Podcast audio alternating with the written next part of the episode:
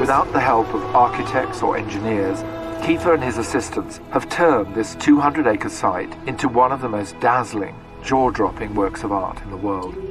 Wie wenige andere Künstler hat Anselm Kiefer seit den 1960er Jahren eine monumentale Welt erschaffen, die sich auf riesigen Leinwänden oder, wie im südfranzösischen Barjac, in Gestalt einer 40 Hektar großen Installation ständig weiterentwickelt und dabei immer wieder auf die deutsche Geschichte, auf antike Mythen oder die Gedichte von Paul Celan und Ingeborg Bachmann rekurriert.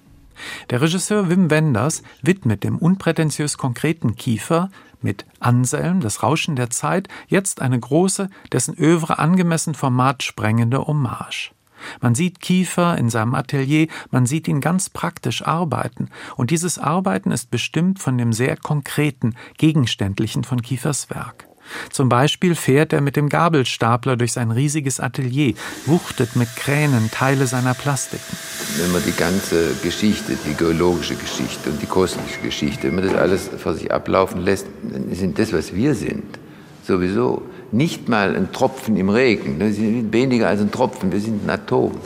Und dann kann man natürlich sagen, ja, wir sind ganz leicht. Zugleich spiegeln sich in Anselm Kiefers Biografie und die Werkgeschichte des Künstlers gegenseitig. Wenders zeigt den Protagonisten in Reenactment-Spielszenen in drei Gestalten: als Kind, als Heranwachsenden und als nicht mehr ganz jungen Mann. Also ich habe jedem eigentlich einen Spiegel vor das Gesicht gehalten. Der größte Mythos ist der Mensch selbst. Die wenigen Sätze, die der Maler persönlich zu dem Film beisteuert, heben auf seine zentrale existenzialistische Einsicht ab, dass das Sein und das Nichts untrennbar verbunden sind.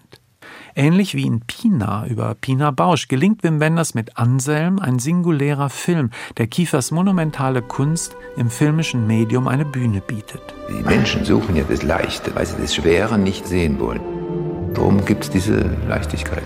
Man begegnet hier aber auch zwei für Wenders Spätwerk sehr bekannten Elementen, etwa einer typisch Wendershaften Verrätselung und Kulturkritik. Wir mögen die namenlosen und vergesslichen sein. Geflüsterte Gedichte von Paul Celan, Prosa von Ingeborg Bachmann, deren Sprache oder gar Inhalt man kaum versteht, sind deren adäquate Entsprechung.